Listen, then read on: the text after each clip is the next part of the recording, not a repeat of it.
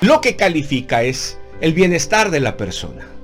Eh, el bienestar emocional, social, su perspectiva de vida, su situación económica y hasta la percepción de corrupción en su país. Todo eso involucra su calificación. Y entre los resultados están el top 10 de los tres países más felices del mundo. Se mantiene por cinco años en el número uno Finlandia, el país más feliz del mundo. En este top 3 está Islandia en segundo lugar y Dinamarca.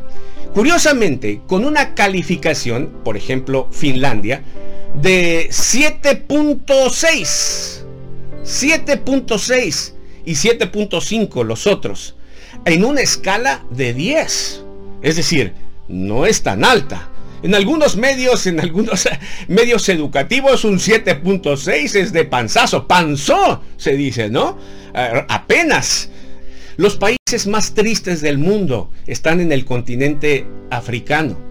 La novedad es que nuestro país, México, bajó 23 lugares en el índice de la felicidad. Somos más tristes y más infelices, un 50% más en los últimos años. Increíble. Pasó del lugar 23 al lugar 46 en este último reporte. Continuará. Somos menos felices.